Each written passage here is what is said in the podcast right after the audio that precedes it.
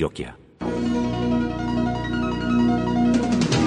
Esta es HJDC 790 kHz, originando desde Medellín, Colombia. Munera Isman Radio. Tu deporte favorito es escuchar 790. El siguiente programa de los 790 AM es responsabilidad de su productor.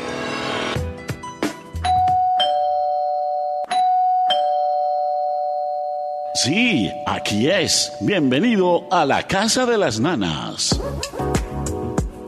El magazine inmobiliario que te abre las puertas al mundo de la vivienda. Anímate, invierte, compra, decora. Eso sí, bien asesorado. Todos los viernes de 8 a 9 de la mañana. Aquí por Mundela Itzmon Radio.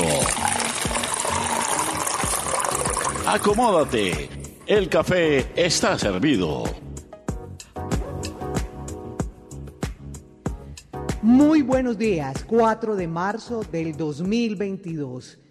Qué alegría, Nanita, volvernos a ver. Qué bueno, este tintico está muy sabroso en el día de hoy para este frío que amaneció haciendo. Casi no me levanto, esa lluvia esta mañana, eso lo arrullaba uno impresionante. Así es, Nanita, pero también con la alegría y la emoción de encontrarnos cada viernes. Es un gran placer verme contigo, escucharnos con nuestros oyentes, eh, estar en este espacio radial que tanto queremos porque definitivamente nos conectamos con nuestra audiencia, con nuestro magazine inmobiliario La Casa de las Nanas y por eso con frío y todo, para eso está el tintico, ese tintico, que acá servimos calientico para que tengamos una rica conversación.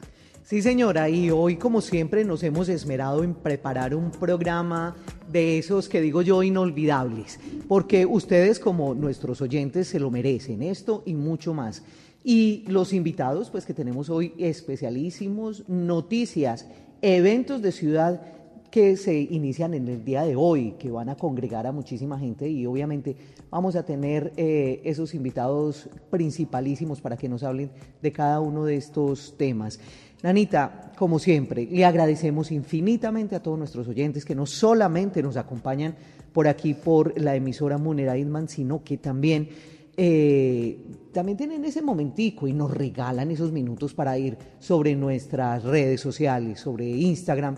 Van por allí a la casa de las nanas, vuelven y se leen y se miran las noticias, nos dan incluso like, corazoncitos y eso nos hace sentirlos muy cerca. Muchísimas gracias por esas compañías también. Claro, Nanita, estamos haciendo comunidad, lo sabemos también en Facebook, la Casa de las Nanas, Magazine Inmobiliario, en Spotify también, la gente allí va a estos capítulos que hemos puesto allí para que vuelvan a escucharlos y de esta manera fidelicen mucho más nuestro contenido que hacemos con tanto cariño y con tanto amor aquí en la Casa de las Nanas.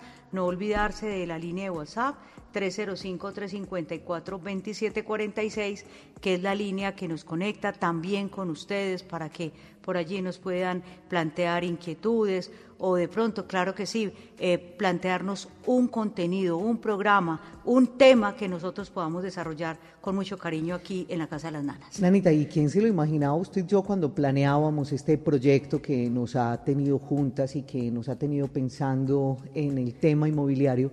Que iba a ser de, tanto impacto, que iba a gustar tanto, que hubiese tanta tela para cortar. Y es que definitivamente estamos hablando de un sector absolutamente importante en la economía de este país y un proyecto que es el proyecto de vida de conseguir vivienda tan importante para las personas, que se convierte casi, no diría yo la, eh, todas las veces, pero sí la mayoría de las veces en el proyecto más importante de la vida de cada familia que se conforma nueva, de cada familia que está allí. Entonces, eh, a todos ustedes, muchísimas gracias por acompañarnos, cada día somos más.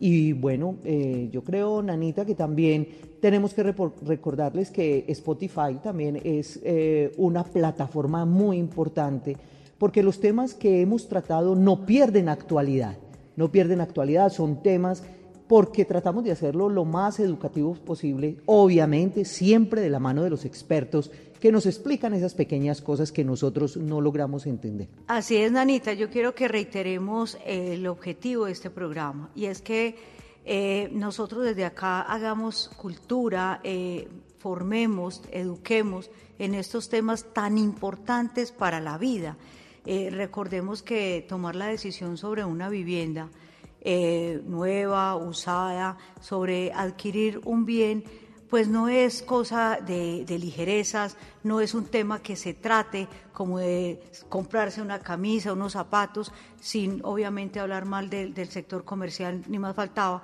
pero esta es una decisión tan importante, tan debida, que definitivamente necesita de toda la asesoría y el conocimiento para llegar muy bien informados a esa decisión final, de tal suerte que este tema, este proyecto de adquirir eh, un bien, pues se convierta en una alegría y no en una pesadilla. Nosotros hemos insistido mucho en que se informen, en que tengan todos los elementos a la mano, el conocimiento, para que de esta manera puedan hacer, eh, digamos, una buena compra, puedan, digamos, tomar una buena decisión.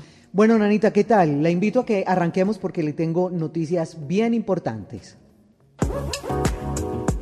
Entérate de noticias, proyectos y novedades del sector. Primero aquí, en la Casa de las Nanas. Hoy el ministro de Vivienda, Jonathan Malagón, lanzará el subsidio verde para vivienda novis. Se trata de ayudar en los créditos con 630 mil pesos en la cuota mensual a todos los compradores que optaron por proyectos con certificaciones ambientales. Así se estimula en doble vía la preferencia con este tipo de proyectos. Primero, estimulando a los compradores con más beneficios económicos y al constructor con el incremento en la demanda. Se destinaron para este nuevo subsidio unos 250 mil millones de pesos que durante siete años cubrirán con 630 mil las cuotas mensuales de los créditos hipotecarios. Esto sumado a los créditos verdes que aplican menores tasas de interés promocionados por varias entidades bancarias, sin duda harán más atractivo la compra de vivienda sostenible ambientalmente. Sí, y siguiendo con el tema de subsidios, el ministro Malagón indicó que se está haciendo las adiciones presupuestales correspondientes para garantizar tener por este año 2022 el subsidio Mi Casa Ya para las viviendas BIS. Alargar este tipo de programas pues ya dependerá obviamente del nuevo gobierno que seguramente también le meterá mucho, mucha importancia al sector de la, de la construcción porque jalona la economía. Bueno, Nanita, además entonces este subsidio verde obvio se suma a los subsidios existentes que se traen ya de, años atrás y que, como lo hemos señalado acá, digamos que han favorecido, facilitado esa compra de vivienda. Nanita, yo creo que esta es una muy buena noticia, este subsidio verde que lanza hoy el ministro Malagón, porque definitivamente pues estimula mucho más esta compra. Nanita, y mire usted que siempre es mucha platica, es decir, 630 mil pesos en la cuota mensual. Quiere decir que usted cuando le liquiden el crédito quede pagando, no sé, dos millones de pesos la cuota, menos estos 630 eh, mil pesos durante siete años, es una ayuda bastante importante. Entonces, realmente, ustedes busquen los certificados eh, ambientales, los certificados, porque eso lo que hace eh, las constructoras antes de obtener un certificado ambiental, AGE o cualquier otro de los certificados, tienen que pasar por un proceso muy riguroso y no es simplemente colocar un logo, sino que la certificación es porque ya les han analizado ahorros en agua, ahorros en energía, eh, utilización de fuentes renovables, por lo tanto, uno puede ir con esa confianza a preguntar por ese proyecto porque allí va a encontrar eh, no solo la aplicación del subsidio verde, que es muy buena noticia para el día de hoy, sino también en algunas bancas van a, van a encontrar un crédito amigable, un crédito verde, un crédito que va a ir acompañándolo con menor tasa de interés. Señora, ¿cuál es la noticia de hoy en Medellín? Por favor, la gran feria expo inmobiliaria de Camacol y ya vemos por acá al doctor Eduardo Loaiza, gerente de Camacol Antioquia. Muy buenos días, doctor Eduardo. Gracias por acompañarnos en este espacio, además porque usted está cargado de noticias con este carrereado y, cargado de noticias con la Feria Expo Inmobiliaria. Muy buenos días. Bueno, muy buenos días, un saludo, saludar, un gusto saludarlas y también un saludo muy especial a todas las personas que las están escuchando en este importante programa. Muy contentos de volver a la presencialidad en eventos como Expo Inmobiliario, donde esperamos que muchos antioqueños se acerquen este fin de semana a Plaza Mayor el, en el pabellón amarillo, donde encontrarán muchas cosas importantes y noticias y oportunidades. Sí, doctor, y, y, lo dice usted volver a la presencialidad. Esto es una alegría, esto es una fiesta, porque recuerde usted por allá finalizando febrero eh, del 2020 que estábamos terminando Expo Inmobiliaria, esa última que se hizo presencial, no sabíamos a qué íbamos a encontrarnos, pero hemos sabido responder, el sector ha sabido responder. Doctor, ¿qué encontramos? ¿Cuáles son esas novedades? ¿Cuáles son esas cosas que nos van a presentar en Feria Expo Inmobiliaria durante hoy, mañana y el domingo allí en, el, en Plaza Mayor? Diana, muchas gracias. En esta ocasión vamos a encontrar una feria del mayor formato, del mejor tamaño que hemos tenido históricamente. Nunca habíamos tenido nueve entidades financieras, más de 105 expositores. Tenemos 380 proyectos nuevos en exhibición. Nunca habíamos tenido estas cifras y este tamaño de exposición en, en la feria en Expo Inmobiliaria.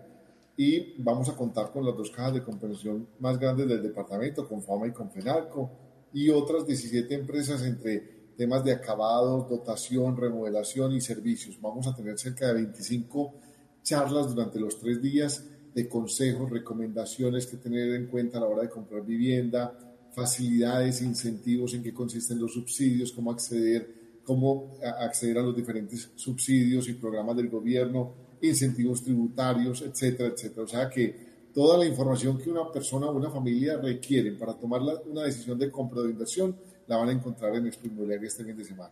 Esa es la, la, la gran oportunidad. Doctor Eduardo, excelente porque la oferta está muy, muy amplia. Esto para quienes nos están escuchando hasta ahora y se animen a visitar Expo Inmobiliaria durante este fin de semana. Pero bueno, doctor, es inevitable no preguntar por esas expectativas. Sabemos que es complejo porque obviamente son negocios que se dan con el tiempo y que se van concretando con el paso de, los meses, pero esa expectativa que tiene Expo Inmobiliaria en la derrama económica, en todo lo que ustedes, en el impacto que va a tener, digamos, en la ciudad. Normalmente una feria como Expo Inmobiliaria reporta negocios cerrados a partir de los contactos que se dan en la feria. Puede ser durante la feria que se cierran algunos negocios, pero en las semanas siguientes o meses siguientes el gran efecto de la feria es durante unos dos o tres meses que se cierran negocios a partir de lo que allí se vio en la feria.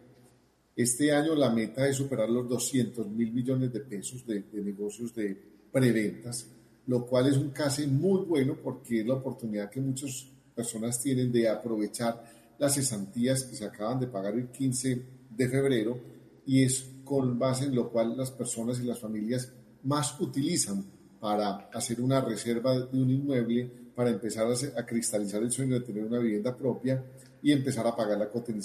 Entonces, más de 200 mil millones de pesos en negocios que se generen en las semanas siguientes a partir de la feria, estaríamos superando eh, las cifras reportadas por los empresarios en la, última versión y es un buen inicio del año que nos puede asegurar que este año vamos a estar eh, perfectamente entre 7 y 8 billones de pesos, lo que va a mover el sector de la construcción en Antioquia y más de 22 mil unidades de vivienda iniciadas, aportando más de 150 mil empleos directos permanentemente durante todo el año en las obras de construcción solo en el Valle de Aburrá y más de 200 mil empleos directos en todo el departamento.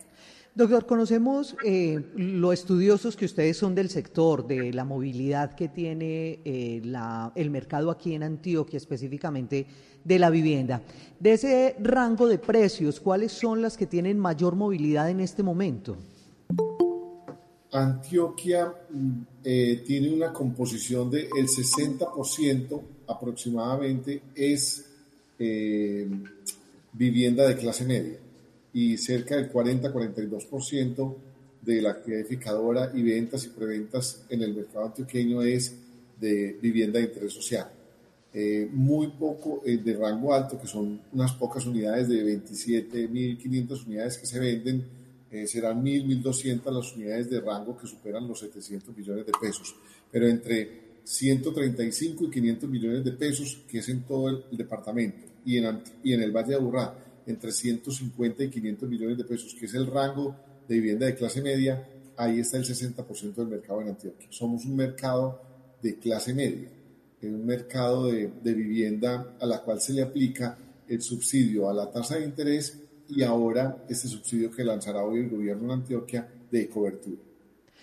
Doctor, también nos causó mucha curiosidad eh, los resultados del análisis que ustedes hicieron eh, con respecto a la movilidad de la venta de vivienda por sectores y nos pareció increíblemente que mostraron unas cifras muy positivas el oriente antioqueño. ¿Es probable que otros sectores fuera del área metropolitana arranquen a jalonar esas cifras? Tradicionalmente la construcción de edificaciones y de vivienda que han estado concentrados en el barrio de Aburrá. En, el, en los últimos 10 años el Oriente ha venido subiendo paulatinamente. En los últimos 5 años el Oriente se ha disparado, pero en el último año sí fue récord. Llegamos a tener esta vez, por primera vez en la historia, el Oriente cercano, que son los municipios del Valle de San Nicolás, eh, con unas ventas en, el último año de las 27.430 viviendas que se vendieron en el departamento, cerca de 6.350 estuvieron ubicadas en proyectos en el oriente cercano. De ellos la mitad es Río Negro. Ahí obedece a la conectividad del túnel de oriente, a la dinámica de nuevos empleos generados por el crecimiento eh, de operaciones del aeropuerto José María Córdoba, eh, la habilitación de suelo con norma y planes espaciales del el municipio de Río Negro, la compra de EPM en los últimos años, en los últimos cinco años de EP Río, que es Aguas de Río Negro, que permitió tener inversiones por más de 500 mil millones de pesos, generando una capacidad de infraestructura de servicios públicos en la zona. Entonces eso, sumado a la presión que generó en la pandemia un sector o una zona como el Oriente Cercano, eh, en el sentido de ser aspiracional, buscando un aire más eh, tranquilo, un, ambiente más tranquilo, un aire más puro, un ambiente más campestre, eso ha hecho que tengamos una dinámica en el Oriente que se necesita casi una década para lograr eso que se está dando en el Oriente Cercano. De resto sigue siendo el Aburra Norte, jalonado por Bello, el Aburra Sur, jalonado por Sabaneta, Envigado y La Estrella, y Medellín en tercero o cuarto lugar. Medellín cada vez ha perdido más participación en esa presencia y capacidad de generar oferta porque tiene unas normas y unas limitaciones demasiado eh, estrictas que hacen inviables los proyectos, pero que esperamos que a partir de los nuevos desarrollos del metro del 80, por ejemplo, se dé ahí una reconversión de una renovación urbana. Entonces, el Urabá a mediano y largo plazo va a ser un fenómeno donde va a crecer de 600 mil a un millón de habitantes en los próximos 5 o 7 años. Ahí vamos a tener en los próximos años, vamos a ver un crecimiento de la dinámica edificadora y de vivienda, pero por lo pronto eh, el oriente cercano seguirá jalonando este año la zona como mayor, de mayor dinamismo de construcción y vivienda en Antioquia. Uno cuando se enfrenta con el doctor Eduardo Loaiza, uno no lo quiere dejar ir porque de todos los temas, obviamente él es experto y sobre todo esto es importante ya que nos esté marcando una ruta con el Urabá, tanto es así que ellos desde hace rato ya crearon allí la oficina. Pero, Nanita, ¿qué tal si volvemos a la feria ya para que demos esas últimas puntaditas? Porque yo sé que él, él va afanadito. Aunque yo le quería mm. preguntar solo una cosita, doctor Eduardo, porque es inevitable no preguntarlo también la situación que está viviendo el mundo, el nerviosismo de las bolsas, el tema de la caída del dólar, del incremento del petróleo, eh, que de, todas maneras termina afectando eh, las economías de todos nuestros países. Eh, digamos que, ¿qué análisis hacen ustedes así, a corto plazo, con una situación que obviamente no podemos desconocer y que tiene unos impactos mundiales? Es bueno que de todas maneras usted nos dé el concepto frente al sector y frente a lo que estamos viviendo en el mundo? Ana Diana, es una pregunta muy importante. ¿Por qué? Eh, porque la inversión en el sector inmobiliario, propiedad raíz y en construcción eh, siempre es una buena inversión. En épocas normales es una muy buena decisión. En épocas de crisis, la construcción es un refugio de las inversiones, porque ante la incertidumbre hay inestabilidad y ante la inestabilidad hay riesgo. Ante el riesgo, ¿qué mejor que cubrirse con una inversión en inmuebles que ahí van a permanecer en el tiempo y pasando las crisis y las vicisitudes independientemente del origen o la naturaleza que tengan, tema de pandemia de salud o de guerras o guerra económica, etcétera, vuelve en algún momento volver a la normalidad y los precios en la propiedad raíz se recuperan porque construir lo mismo cada vez cuesta más. O sea, desde ese punto de vista, el sector eso explica que en esta crisis de la pandemia y, siga, si había sido un jalonador de atracción de inversión institucional e individual. Eh, obviamente el otro, la otra cara de la moneda es que tenemos un problema logístico en el mundo y ese problema logístico hace que no tengamos la certeza en, la, en, la, en las fechas de los despachos, incertidumbre en los precios de los insumos y con, este, con esta guerra que, que este señor Putin está promoviendo en, en, Europa Oriental genera también y prolonga esa incertidumbre en el mundo y eso hace que los costos de construcción aumenten. El constructor eh, al prevender le conserva el precio al comprador, eso para el comprador es bueno porque se le congela el precio, le dan plazo para pagar la cuota inicial, no le cobran financiación y los nuevos costos de construcción se tienen que trasladar a las siguientes unidades que están pendientes por vender. Sí, señor. yo compro sobre planos y veo que las siguientes unidades van incrementando el precio. Eso lo hace muy atractivo para el inversionista que compra eh, por necesidad o porque necesita la vivienda para vivir o porque la va a arrendar o por inversión. Eso lo hace muy atractivo porque eh, ve crecer esa inversión. Eh, Excelente respuesta. Tiene toda la razón. Tiene muy buena respuesta, es una doctor Eduardo, a un tema que obviamente inquieta al mundo, ¿no? Eh, así tenga que tener un poquito más de paciencia en esas entregas, pero quien hizo esos negocios en, en 2020, 2021, yo creo que tiene en mano un muy buen potencial de inversión por la conservación de los precios. Bueno, doctor, las últimas puntaditas entonces, antes de que usted se me vaya para la inauguración de Expo Inmobiliaria. ¿De qué horas a qué horas va a estar abierta? ¿Cuánto cuesta esa boleta? ¿Cómo, cómo, ¿En qué pabellones van a estar? Vamos a estar ubicados este fin de semana, hoy viernes 4, mañana sábado 5 y el próximo domingo 6 de marzo. Entre las 10 de la mañana y 8 de la noche, hoy viernes y mañana sábado. El domingo de 10 de la mañana a 6 de la tarde. Quienes asistan podían haberse inscrito hasta el, hasta el pasado domingo y pagaban registrándose 3 mil pesos el ingreso. Eh, quienes ya no se hayan registrado eh, pagan 6 mil pesos por ingreso. Corren el riesgo de tener unas tasas de interés especiales de feria de muchas entidades financieras eh, bonos de muchos. Qué bueno, qué bueno correr ese riesgo. El riesgo de ganarse bonos de millón, dos millones y cinco y diez millones de ah, pesos. Ah, bueno, están buenos riesgos. Corren el riesgo de que les eh, subsidien la mitad de, la, de los gastos de escrituración, que muchos proyectos lo están ofreciendo, y precios de feria.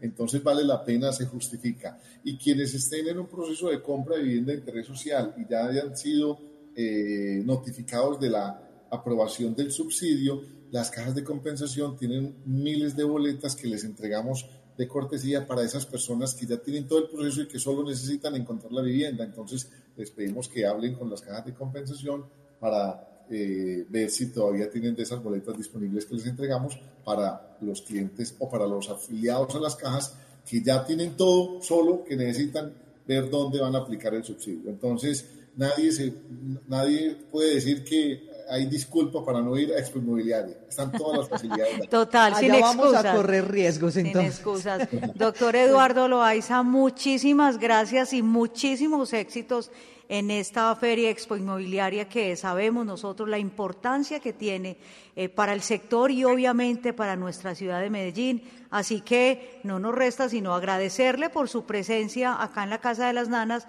como siempre, y desearle todos los éxitos durante estos tres días. Claro que sí, señor. Ana, Diana, ustedes tan especiales como siempre, muchas gracias, las esperamos en Expo Inmobiliaria así como esperamos a todos los oyentes de este importante programa. Muchísimas, muchísimas gracias. Siempre es buen momento para invertir y para comprar vivienda y en el sector, y este sí que es un buen momento porque están dadas todas las condiciones y facilidades. Los esperamos. Excelente, muchas excelente. Y hoy el invitado a la Casa de las Nanas es... Bueno, Nanita. Antes de irnos con el invitado especialísimo, que agradecemos infinitamente que nos haya aceptado estar aquí en la Casa de las Nanas, yo quiero que usted y todos los que nos acompañan a través de la emisora, escuchemos este testimonio del señor Nicolás y su familia, quien nos cuenta cómo consiguieron su casita rural, en una de las veredas del municipio de Marinilla.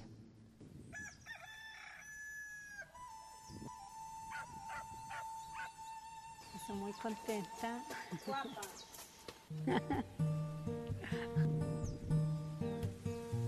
llamo Sonia María Botero Zuluaga. Nosotros siempre hemos vivido en el municipio de Marinilla, siempre hemos ido de por aquí toda la vida.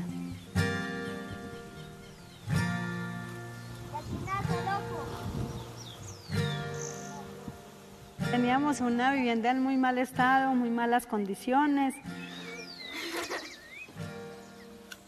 Primero sí tenía que uno se emparamaba en los colchones, las cobijas y, y le daba esa tristeza cuando llovía porque tenía que mm, acostarse uno muchas veces hasta con las cobijas mojadas. Al otro día secar la casa, sacar el agua toda. Era muy una situación muy difícil. Nosotros pensábamos que necesitábamos urgente una, una mejora de vivienda, pero no teníamos pues, la posibilidad, no teníamos la forma como de, de hacerle mejora. Con la carita toda mala y, y pasando muchas necesidades y, y le decía yo a la señora que había que eh, aprovechar e ir ahorrando y eh, pasar necesidades que para lograr uno las cosas. Hicimos la solicitud pues de la fundación, mandamos la carta, las fotos de la casa en las condiciones que estaban.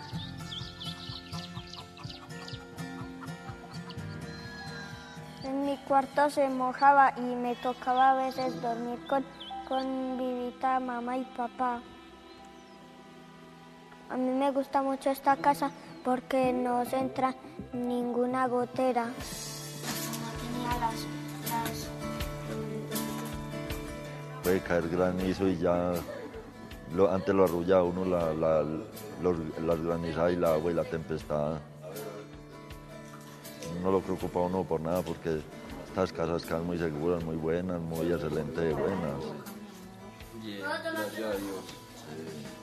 Sí, me siento muy afortunada y bendecida por Dios, porque en este tiempo no todos podemos contar la dicha. Ojalá que muchos que necesitan por ahí las casitas, ojalá que también eh, lleguen y, y tengan una dicha y una alegría de estas como la que tuvimos nosotros.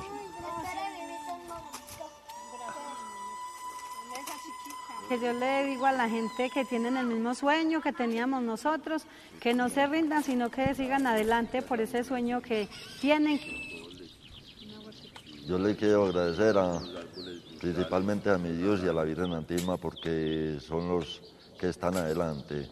Y luego a la Fundación Compasión y a la Gobernación de Antioquia Viva y a la Alcaldía, que los que tienen este sueño, esta ilusión, que no se rinda, que sigan para adelante con fe y con eh, cariño, que, que hagan recursos y le toca vender empanadas, lo que sea, pero no tiene que echar es para adelante y para adelante es para allá. Nanita, ¿qué tal el testimonio? No, impresionante. Tremendo, Te tremendo. digo que sí. como Amparo Grisales me, Me eri- ericé. Porque Sí, realmente cuando uno escucha a, a toda una familia, a la mamá, al papá, a los niños, eh, hablando de, de cómo estaban antes, de todo lo que padecían, de esas inclemencias, de esos eh, momentos y situaciones tan complejas y pasar, digamos, a una calidad de vida, a esa dignidad. Claro, La claro que verdad sí. es que es muy bonito escuchar esto, Nanita. Yo termino entonces, o empiezo, mejor dicho, esta entrevista diciendo como el señor Nicona- Li- Nicolás, sí se puede, sí se puede tener casa propia y sí se puede mejorar las condiciones en los municipios, en las veredas.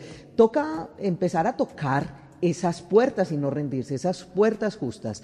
Y por eso hoy hemos invitado al arquitecto René Jaramillo, director de proyectos de Viva. Viva es la empresa de vivienda e infraestructura de Antioquia. Este es un estamento oficial que depende de la gobernación de Antioquia y es la encargada de proyectar y ejecutar la construcción de vivienda urbana y rural de nuestros municipios. Pero bueno, saludemos al arquitecto. Arquitecto, muy buenos días.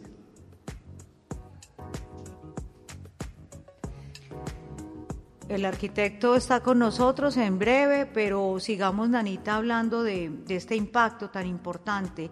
Ya lo vemos acá al arquitecto René. Con los buenos días, arquitecto, gracias por aceptar la invitación a la Casa de las Nanas y comencemos por esto tan bonito, esto que ustedes empezaron a generar en las viviendas, mejor en los hogares antioqueños, este testimonio que acabamos de escuchar que definitivamente nos emociona enormemente, cómo ustedes están generando estos cambios de vida.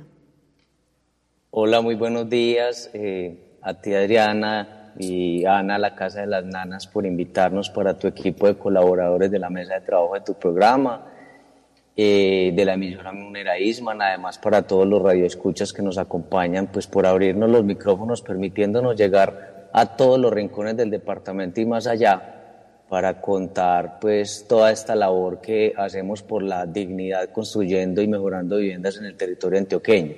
Ese testimonio pues nos hincha el corazón, eso es como nuestra razón de ser, de la, pues, por la que nos levantamos todos los días y llegar a cada una de estas viviendas que estamos ejecutando desde la empresa de vivienda de Antioquia. Yo, yo quería corregir algo y es que ya no somos la empresa de vivienda de infraestructura de Antioquia, ya somos la empresa de vivienda de Antioquia porque eh, decidimos volver a nuestra génesis. Ok, perfecto, arquitecto, muy bien, empecemos por ahí. yo los conozco como Viva, Viva y los buscamos en www.viva.gov .co. Señálenselos todos porque aquí vamos a dar esas claves para que mejoren sus viviendas y, ¿para qué no?, para tener una nueva vivienda. Porque ustedes, su foco está en el área urbana y rural, pero de los municipios, no tanto ya aquí en la, en la zona de Medellín. Pues nosotros atendemos todo el territorio antioqueño. Hoy estamos en 123 de los 125 municipios, incluyendo los del área metropolitana y los del Valle de San Nicolás. Muy bien. Eh, Viva, pues es la empresa eh, de vivienda de los antioqueños. Eh, es importante pues conocer un poco el contexto de dónde parten todos estos retos, de dónde viene Viva, pues para mirar objetivamente los logros y las metas que trabajamos diariamente para poder alcanzar pues esa, esa meta plasmada en unos planes de desarrollo, ¿cierto? Viva, como lo, como lo mencionábamos, pues Viva es el brazo ejecutor de vivienda social de la gobernación de Antioquia y tiene pues como premisa principal cerrar una brecha de inequidad social que genera un déficit de vivienda, ¿cierto? Ese déficit de vivienda en nuestro departamento eh, apuesta pues para, para eh, cerrar eh, este, este, este, esta falencia por el bienestar de los antioqueños que tiene pues un abanderado pues más allá del cumplimiento de un mandato constitucional que es este derecho a la vivienda digna con una convicción heredada. Pues esto viene desde, desde el año 2000 eh, con, con, las apuesta, con la apuesta del gobierno inicialmente pues de nuestro actual gobernador Aníbal Gaviria, su hermano Guillermo Gaviria. Entonces en estos gobiernos donde ha, donde ha estado eh, nuestro actual gobernador Aníbal Gaviria Correa, desde el 2001 al 2007 como gobernador, como gobernador de Antioquia, desde el 2012 al 2015 ya como alcalde de Medellín y ahora en este, en este cuatrienio 2020-2023, pues nos acercamos a una cifra que les voy a dar de 225 mil soluciones de vivienda por el bienestar de los antioqueños. Eso es una cifra importante, es una cifra muy importante.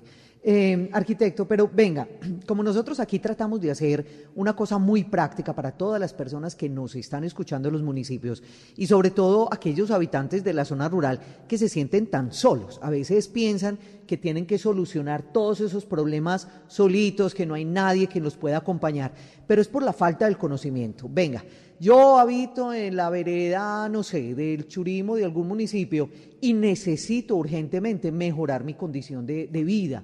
¿Cómo hago para acceder a ustedes? ¿Dónde los busco? ¿Qué tengo que hacer?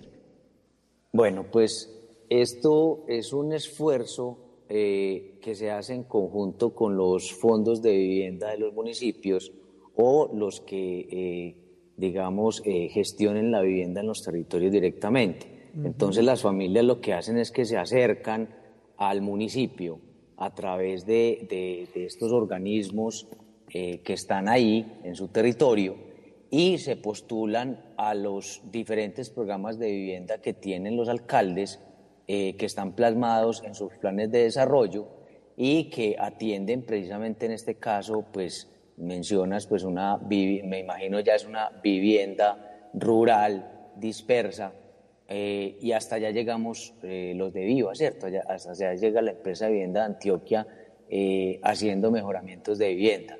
Hoy estamos, como, como, como les mencionaba, en 123 de los 125 municipios de Antioquia con proyectos de vivienda nueva, urbana, rural y con mejoramientos de vivienda urbanos y rurales. Entonces, las familias se postulan, tienen eh, acceso a estos programas de vivienda y Viva, a través de eh, un aporte al cierre financiero de los proyectos en concordancia con los municipios, pues eh, ya le otorga esos dineros para que las familias pues, puedan acceder a una vivienda digna.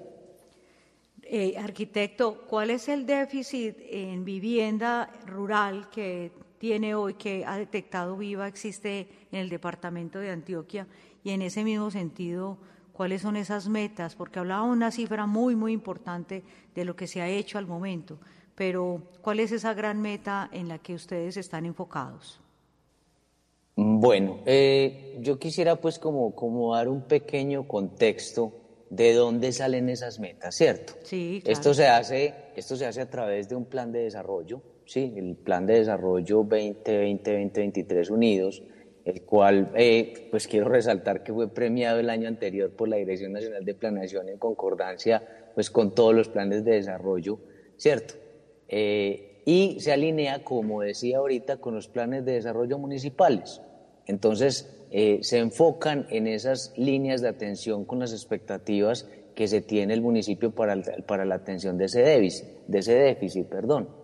Entonces, según eh, la encuesta de calidad de vida base de ese plan de desarrollo que les menciono, el déficit habitacional en Antioquia está cercano a las 400 mil soluciones de vivienda en números redondos, el cual pues tiene dos variables. La primera es el déficit cualitativo, o sea, 300 mil viviendas hoy en Antioquia no son dignas para ser habitadas.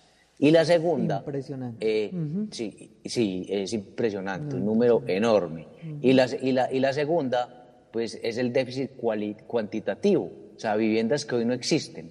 Esto es alrededor de 100.000 viviendas y de ese déficit de 400.000 viviendas necesarias para ser atendidas por el gobierno departamental, el 50% está en el área metropolitana y el Valle de San Nicolás. Pero yo quisiera entender aquí eh, una cosa, arquitecto, si usted me lo permite, voy a regresar un poco y es lo siguiente, es decir, eh, yo tengo que pasar de todas maneras por los programas de la alcaldía, o sea, eh, de la alcaldía de mi respectivo municipio, para acceder a esa cofinanciación, si se llama así, de Viva. ¿Ustedes no hacen algún estudio de poblacional? Pues ya lo veo que lo tienen muy detectado, para de alguna manera llegar más directamente. Pues nosotros llegamos, pero precisamente es esa alineación con los aliados que tenemos en el territorio. Los municipios eh, se constituyen eh, en una base fundamental de la atención de los programas de vivienda que están pues obviamente reconocidos y pues son los alcaldes los que, los que conocen y los que atienden pues a su población directamente, entonces de ahí nacen las necesidades y nosotros conjuntamente ya con, las, con los entes municipales pues atendemos estas, estas situaciones. Entonces Viva lo que es es un articulador en el territorio, ¿cierto? Uniendo pues todos estos actores vivos que intervienen en la atención del reglón de vivienda. Dentro de esos aliados hay muchos, además de los municipios. Está el Ministerio de Vivienda y Ciudad y Territorio a través de programas de vivienda a nivel nacional, que impactan pues en el departamento, ¿cierto? Entidades pues de, de, orden nacional también como planeación, eh, están los municipios, obviamente, que ya lo mencioné, que son los aliados fundamentales y unidos actuamos en esa política ciudad de, de esa política, eh, perdón, social eh, de vivienda en el territorio. Están las cajas de compensación, las fundaciones, el sector solidario, el sector privado, a través de los constructores, los diferentes proveedores de materiales, equipos, etcétera, con una, una dinamización pues importante de todo el sector. Y aquí es muy importante señalar es que las familias, las familias pues con sus aportes en dinero o en especie, eh, de acuerdo a sus capacidades, aportan también a esos proyectos para el cierre financiero. O sea, aquí no hay gratuidad. eso era, pues, es importante señalar eso. Sí, cuéntenos cómo, qué porcentajes o cómo es esa participación de la familia, pues para que también ayude a construir su vivienda, que eso le da un grandísimo valor además. Claro, los porcentajes varían de acuerdo a los programas. Como mencionábamos ahora, nosotros tenemos esa atención de ese déficit a través de unos programas en vivienda nueva, eh, urbana y rural, mejoramientos de vivienda nueva, eh, de, vivienda rural, perdón, y de vivienda urbana, y a través de, de, una meta importante que tenemos también con titulaciones. Eh, el aporte de las viviendas entonces va de acuerdo al tipo de programa. Si es una vivienda nueva, pues está entre 7 y 12 salarios mínimos legales mensuales vigentes que aporta Viva. Eh, estamos haciendo viviendas, en el caso pues del testimonio, es una vivienda eh, rural de alrededor de 50 millones de pesos, donde Viva aporta eh, aproximadamente el 10% del el valor de la vivienda hay un esfuerzo también de otros gremios, en este caso pues una fundación que es la Fundación Compasión y eh, también el municipio y a través de los diferentes subsidios. Es decir, esto lo que hace es un esfuerzo de todos esos actores que acabo de mencionar eh, en unos porcentajes de participación que van de acuerdo al tipo de programa. En cuanto a mejoramientos de vivienda, eh, estamos hablando entre 3.5 y 7 salarios mínimos legales mensuales vigentes que aporta Viva y las familias pues aportan en la medida de sus posibilidades. Hay programas de vivienda en donde las familias lo que hacen son eh, el aporte, por ejemplo, de la mano de obra no calificada en las demoliciones y en la puesta, eh, digamos, a punto para la instalación eh, en el caso de cocinas, ¿cierto? Sí, Entonces hay diferentes tipos de participación y cada eh, vivienda es un proyecto diferente. Claro, arquitecto, teniendo esas claridades, los recursos, cómo se distribuyen, cómo se democratizan, cómo hacen ustedes para llegar entonces a estas poblaciones necesitadas, porque ya sabemos que la gente se postula, los hogares, las familias se postulan en los municipios, eh, las necesidades son distintas, son varias las instituciones que aportan, pero entonces, ¿cómo priorizar a un municipio sobre otro? ¿Cómo, cómo hacen ustedes, digamos, ese, cómo le dan manejo al tema? Porque la necesidad es la misma, sea un municipio del área metropolitana o un municipio eh, alejado de Antioquia. ¿Cómo hacen esa democratización de, para eh, invertir estos recursos? Bueno, la, la, inversión de los recursos, entonces nosotros tenemos una meta asociada, pues una mega asociada a todo el territorio, ¿cierto?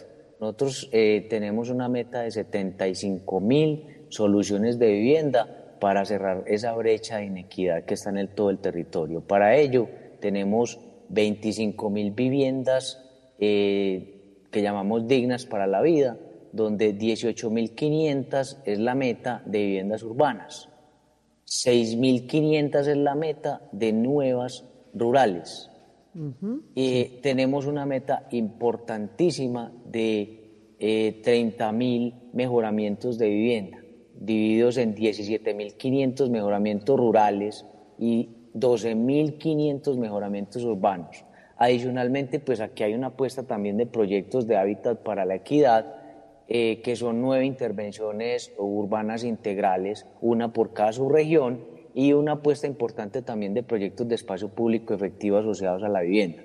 Entonces, esta meta, ah bueno, y adicionalmente pues tenemos eh, una meta de titulación de 20.000 titulaciones. Sabemos pues que es importante tener acceso a una vivienda propia para luego poder mejorarla de alguna manera. Pero si ya tenemos pues esa legalización, pues es un aporte importante y eso es parte del mejoramiento. Entonces, todos esos 75 mil eh, soluciones las tenemos irradiadas en el territorio. Eh, aquí depende también precisamente, y por eso es la alineación que tenemos que tener con los alcaldes, y hay alcaldes pues que obviamente en su programa de gobierno le han apuntado eh, de manera importante a solucionar esa brecha habitacional que tiene en el territorio. Entonces, eh, casi que se vuelve una gestión tú a tú con las alcaldías municipales, pues aunando esfuerzos para sacar estos proyectos adelante. Precisamente, arquitecto, perdone, lo interrumpo, que, claro que, sí. que tenía, pues, o sea, la gente está como muy animada escuchándolo a ustedes, ya me, me están empezando a llegar algunos mensajes. Y como usted dice también, es cierto, eh, hay algunos alcaldes que tienen como meta eh, tratar de cerrar esa brecha, que es además absolutamente injusta, pero también hay otros alcaldes, según me comentan acá, que eso no es su prioridad y que tal vez eso es manejado un poco más políticamente. Le doy esos recursos a mis amigos o los que votaron por mí. ¿Qué le decimos a estas personas que están un poquito desinfladas? Se me desinflaron un poquito cuando tuvimos que decir que tenían pagar, que pasar por las alcaldías.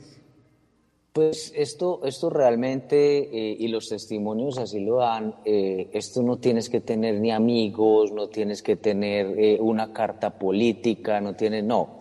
Realmente esto lo que haces es cumplir con unos lineamientos muy claros, que son pues ser mayor de edad, no tener vivienda, ¿cierto? y poder acceder pues a estos proyectos eh, de vivienda, eh, pues no tener, no tener pues digamos eh, un subsidio, perdón, sino tener una casa propia para el caso de mejoramientos o ser dueño de un lote apto para una construcción. Entonces, teniendo pues como estas, estas características, ya la persona se postula y puede acceder a los subsidios de vivienda, tanto a nivel nacional como departamental. Bueno, además que es el deber ser, ¿no? El deber ser. El deber ser, porque es que la inquietud de, nuestros oyentes es válida, ¿cierto? Eh, una cosa es lo que debe hacerse y otra la que realmente pasa tristemente en algunas localidades donde se media mucho este el tema del favor político y se privilegian algunas personas por encima de las necesidades. Sabemos que eh, todos el deber ser es actuar correctamente, eh, arquitecto, y obviamente privilegiar a quienes realmente lo necesitan, que esto no se convierta realmente en, un favoritismo, sino en cómo se realmente se impacta la vida de quienes más lo necesitan, Anita. Sí, señora. Eh, pues para eso entonces existen en los mismos municipios veedores, veedores que tocan toca tocar esas puertas, ¿no?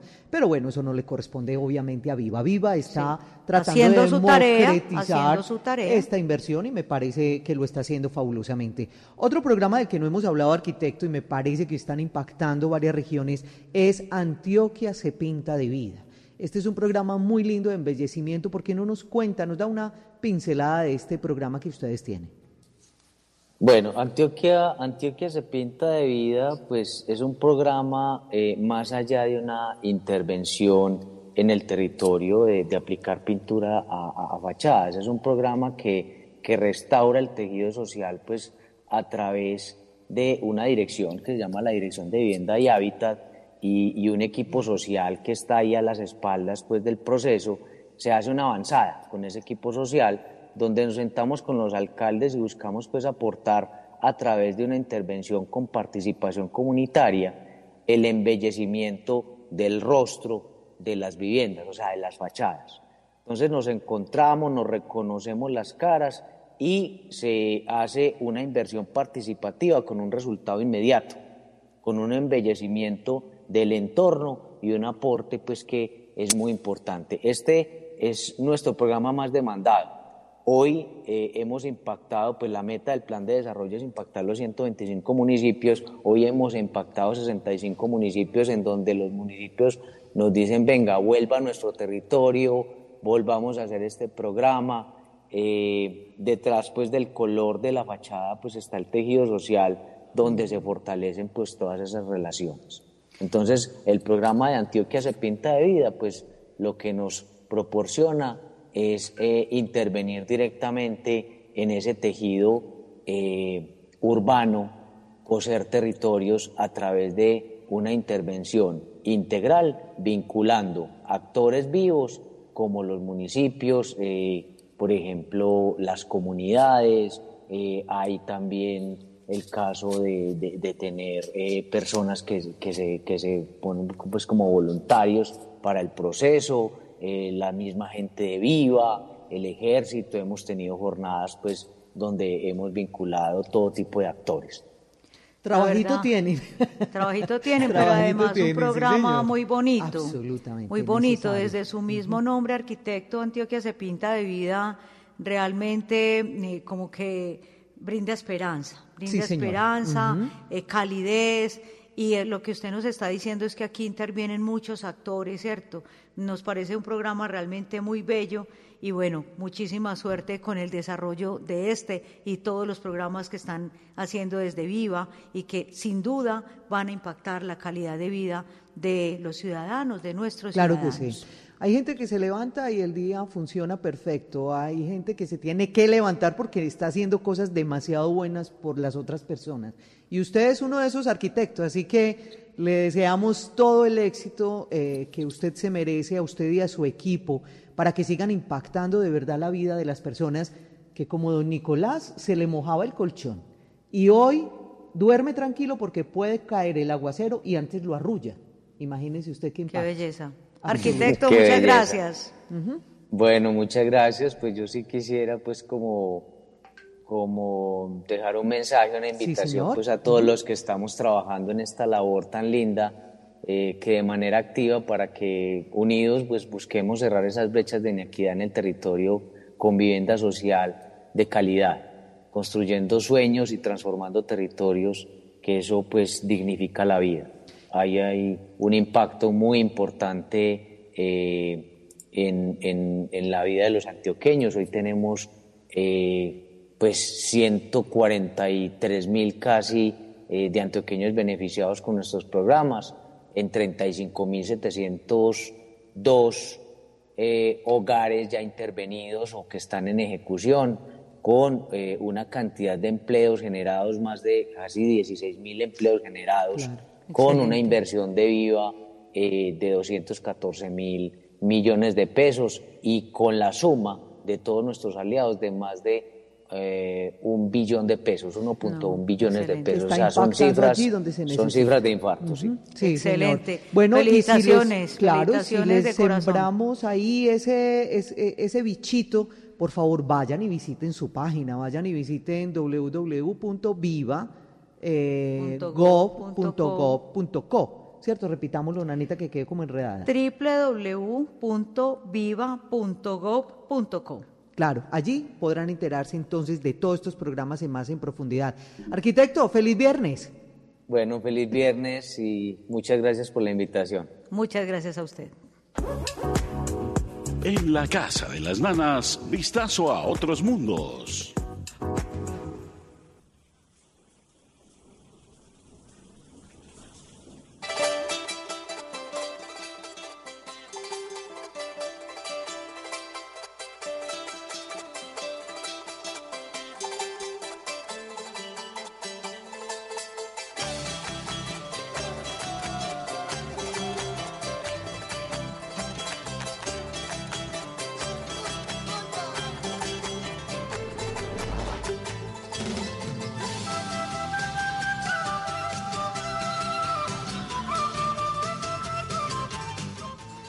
Le suena a Bolivia, ¿verdad? Claro, folclor bolivia, eh, boliviano, mi querida Nanita. Absolutamente. Pues bueno, Nanita, le voy a contar uno de mis sueños. A ver si usted me acompaña. Y es Estoy visitar el Salar de Uyuni. Se trata de un lago prehistórico que se secó y dejó un desierto de sal. Y es que es tan impresionante que este espejo de sal blanquísima tiene unos 11 mil kilómetros cuadrados de extensión y está a una altura de 3.663 metros sobre el nivel del mar, del mar. Mejor dicho, eso es un espectáculo digno de visitar, un paisaje de quitar el aliento. Qué maravilla, este salar, el más grande del mundo, está ubicado al sur de Bolivia, con poca vida silvestre, pero los pocos visitantes son tan espectaculares como el mismo salar. Se trata de diversas especies de flamencos que visitan en distintas épocas del año este bellísimo paisaje.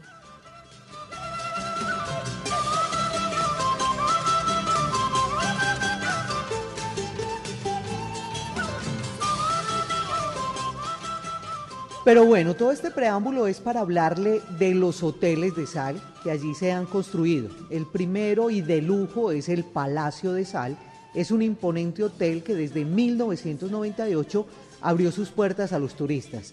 Se trata de una lujosa construcción hecha enteramente de bloques macizos de sal, sus techos con hermosos grabados sobre la sal y complementa la vista unos pisos en cálida madera con unos muebles en vino tinto dando esa calidad y contrastes inusuales. Claro, para nosotros que tenemos una catedral de sal en Zipaquirá, tal vez estos hoteles no sean la gran novedad, Nanita, ¿cierto? Pero créame que deleité viendo las fotografías tanto del Salar de Uyuni como de las maravillosas postales de este hotel.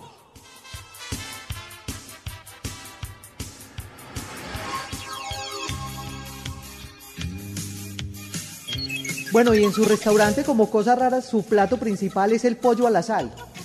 Ave María. y también posee un campo de golf salado de nueve hoyos. Mejor dicho, Nanita, como yo quiero ir a este espectáculo de la naturaleza, estuve mirando los trayectos saliendo desde Medellín para que nos vamos junticas, ahorremos una platica y nos, da- y nos vamos de paseo para, para el salar de Uyuni y para uno de estos hoteles, porque ya no solamente está el Palacio del Sal, sino que hay otros que se han ido construyendo más recientemente. Véale cuento. Tomamos el avión en Río Negro, listo. Y hacemos escala en Bogotá. Tenemos sí o sí que hacer escala en Bogotá porque no hay vuelo directo a La Paz. Después llegamos a La Paz, es la capital de Bolivia.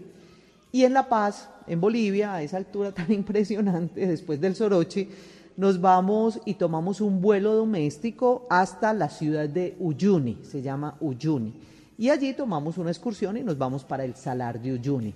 Es importante que antes de ir a esta excursión, antes de ir al Salar de Uyuni, se vaya acompañado con guías, expertos, porque es un desierto tan absolutamente impresionante que es muy probable que uno se pierda solo. Entonces es mucho mejor la seguridad e ir acompañado con un guía turístico que tenga esa experiencia y capacidad de guiarnos. Nanita, ¿y usted que es tan inquieta por estos espectaculares eh, lugares?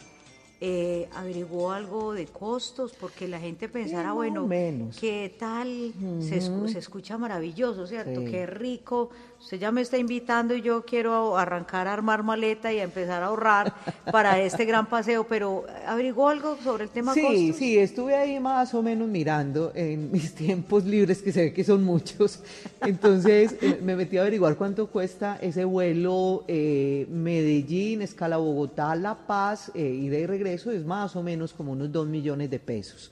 Y el vuelo doméstico está, lo daba en dólares, estaba alrededor de unos 100 o, 200, o 150 dólares el vuelo doméstico.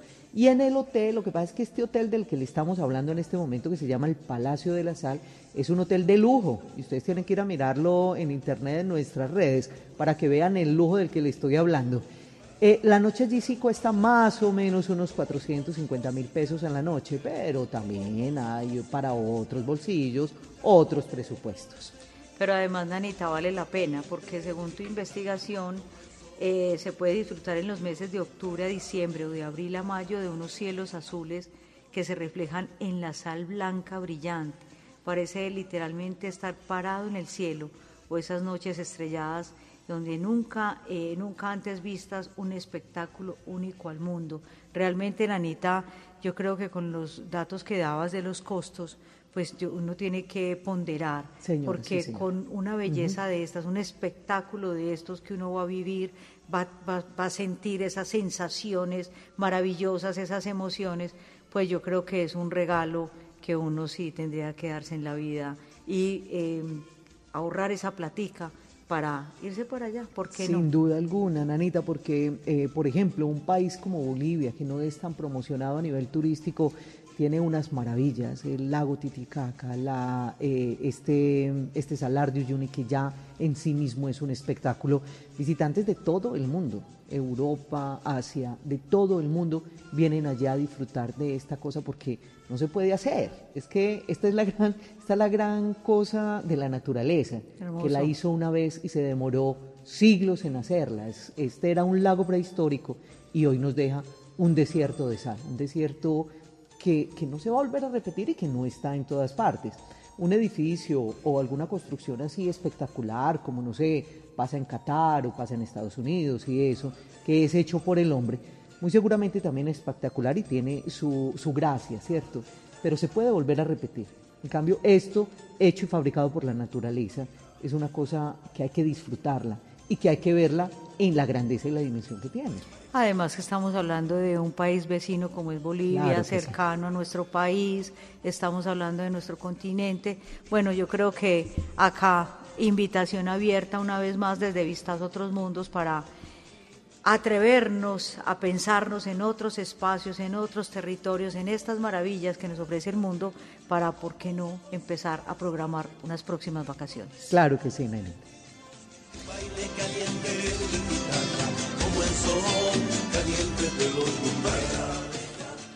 Bueno, y hasta aquí nos llegó la Casa de las Nanas. 4 de marzo del 2022, tercer mes, ya iniciamos y lo iniciamos con pie derecho. Si quedaron antojados de Uyuni, vayan y lo miran sobre Google o sobre nuestras redes. Si quedaron antojados de nuestro programa y quieren volvérselo a repetir, vayan a Spotify. Así es, muchísimas gracias. Nos escuchamos en ocho días con otro capítulo de La Casa de las Nanas. Feliz viernes. Hasta aquí nuestro magazine inmobiliario. El próximo viernes, la Casa de las Nanas volverá a abrir las puertas del mundo de la vivienda. Hasta pronto.